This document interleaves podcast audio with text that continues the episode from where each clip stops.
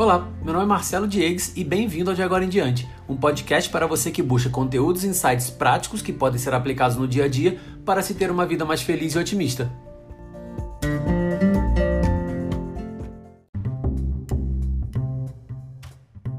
Muitas pessoas acreditam que o passado vai nos definir para sempre, só que essa afirmação foi desmentida no livro Felicidade Autêntica do Martin Seligman. Segundo o autor, nós temos três caminhos para nos livrarmos das correntes do passado e vivermos uma vida plena, olhando para o presente e também para o futuro.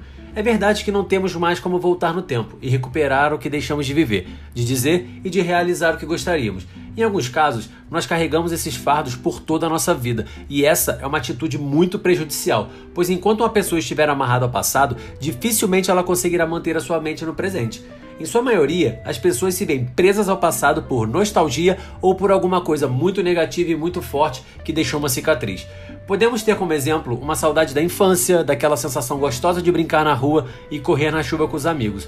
Por outro lado, podemos relembrar também do mal que uma pessoa nos fez que ainda sentimos as dores e as cicatrizes abertas. É doloroso, eu não duvido, mas a verdade é que o passado já passou. Não há mais nada o que fazer em relação a isso e precisamos seguir em frente com nossas vidas para não deixar que o passado acabe nos tirando também o nosso presente e o nosso futuro. Posso parecer meio ríspido? Sim, pessoal, mas acredite em mim. Quanto mais você remoer e reviver esses sentimentos, mais tempo de vida você está perdendo preso nesse cenário imutável que é o passado. Dói, mas é a verdade. Mas conforme Martin afirma, nós não recuperamos mais o passado. E para isso, existem três atitudes que podemos ter em relação ao passado para que ele não nos persiga mais e destrua também o nosso momento presente e futuro. E essas atitudes são a gratidão, o perdão e, em último caso, o esquecer, que é o que eu vou explicar para vocês agora.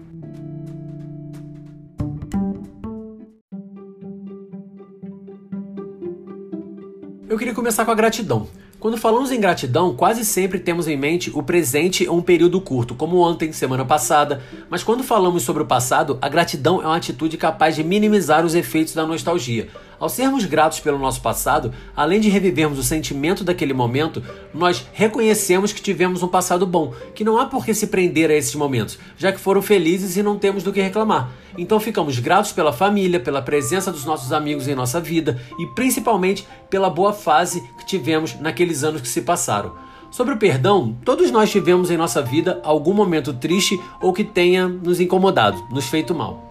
Agora, segundo a psicologia positiva, deixar que esses sentimentos e experiências nos acompanhem em nossa vida pode ser muito prejudicial. Isso porque sempre que lembrarmos desses acontecimentos, teremos as mesmas sensações de dor e mal-estar que sentimos no passado, quando elas aconteceram. Por isso, o caminho para nos livrarmos das dores e sofrimentos do passado é perdoar quem nos fez mal.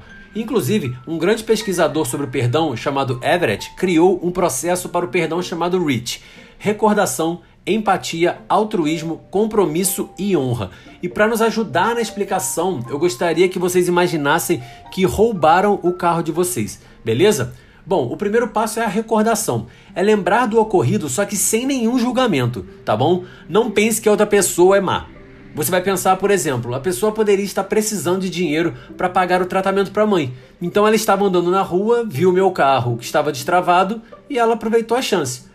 Já a empatia com o assaltante. Como que você faz a empatia com o assaltante? Cara, você tem que entender que quando as pessoas estão desesperadas, com medo ou se sentem ameaçadas, elas reagem e muitas vezes acabam ferindo inocentes. Você poderia pensar, cara, o que, que esse rapaz deve estar tá passando na vida dele para ele roubar o meu carro em plena luz do dia? O altruísmo é a etapa que você se lembra de um mal que você fez a alguém e a outra pessoa te perdoou. Nós nunca enxergamos perdoar como dádiva, só se perdoado. Mas perdoar também é uma dádiva imensa, pois do mesmo modo que você se livrou, você está livrando um semelhante. Compromisso é a atitude ativa de se dispor a perdoar alguém. E o pesquisador foi tão incisivo nessa parte que ele escreveu um contrato para firmar este compromisso em perdoar a pessoa. E por último é a honra, que nada mais é do que você honrar o compromisso firmado anteriormente por você em perdoar uma pessoa, perdoando-a de fato. Você pode estar pensando: ah, mole o professor falar isso, aposto que ele nunca sentiu nada.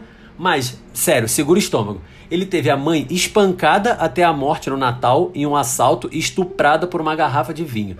Ele inclusive utilizou e desenvolveu esse processo nesse incidente. Então eu tenho certeza que pode ser válido esse passo a passo aí, né, galera? E por último é o esquecer. Essa etapa mais difícil do processo e ela só é utilizada quando não conseguimos ser gratos e nem perdoar a quem nos fez mal. Seja porque não temos mais contato com a pessoa ou porque a gente decidiu internamente que definitivamente não nos fará bem algum essa ação. Então, esquecer pode parecer horrível e impossível, mas é muito importante lembrarmos de uma coisa, galera. Manter o sentimento ruim e a lembrança do incidente negativo em nossa vida não irá nos trazer nenhum bem, só irá nos manter num espiral infinito de dor e passividade.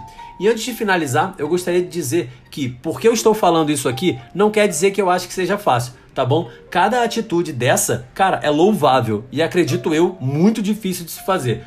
Mas se você estiver pensando que é impossível ou que não vale a pena, eu gostaria de trazer a última reflexão para você. Quem te fez mal talvez nem saiba mais quem é você. Quem te fez sofrer está seguindo com a vida numa boa.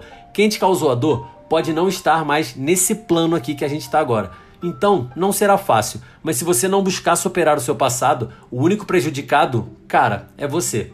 Então, de agora em diante, que tentemos resolver nossas ligações com o passado utilizando essas três atitudes para podermos avançar com a nossa vida em paz e plenitude.